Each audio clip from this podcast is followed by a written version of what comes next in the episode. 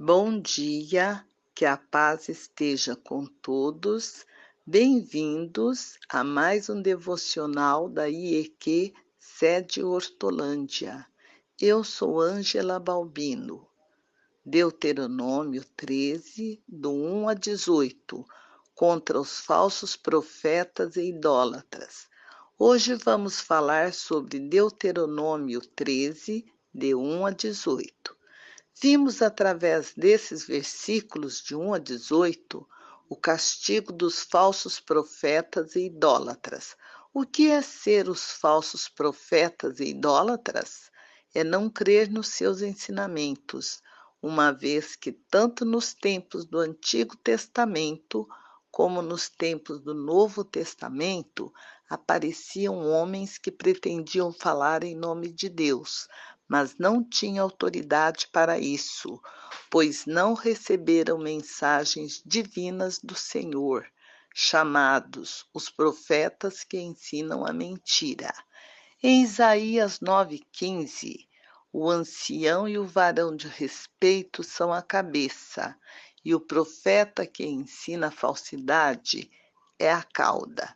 Com isso, devemos nos ater para o que diz a palavra de Deus, quanto aos sinais e prodígios daquele que tiver falado, ir servir a outros deuses e ouvir as palavras daquele profeta ou sonhador de sonhos, porquanto o Senhor vosso Deus vos prova para saber se amais o Senhor vosso Deus com todo o vosso coração e com toda a vossa alma.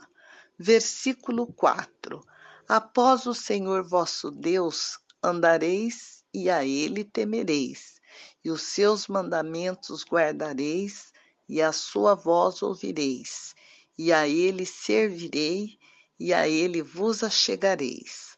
Dada essas circunstâncias, vimos que o profeta ou sonhador de sonhos fora condenado à morte pela rebeldia contra o Senhor, por profetizar por sua própria imaginação. Deus o tinha tirado da terra do Egito, resgatou da casa da servidão, tirando-o do mau caminho.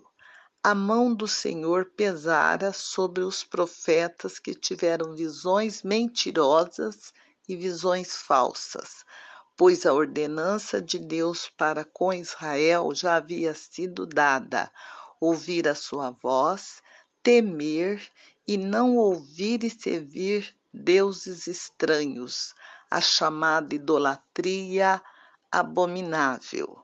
Concluímos que, em razão das admoestações e rebeldia dos filhos de Belial, a ira de Deus se propagou sobre os moradores da cidade que foram consumidos a fio de espada e tudo que nela havia, até os animais.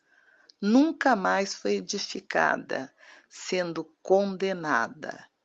Deus é um Deus soberano no qual devemos ouvir a sua voz e seguir os seus mandamentos e que sede Hortolândia, Ângela Balbino.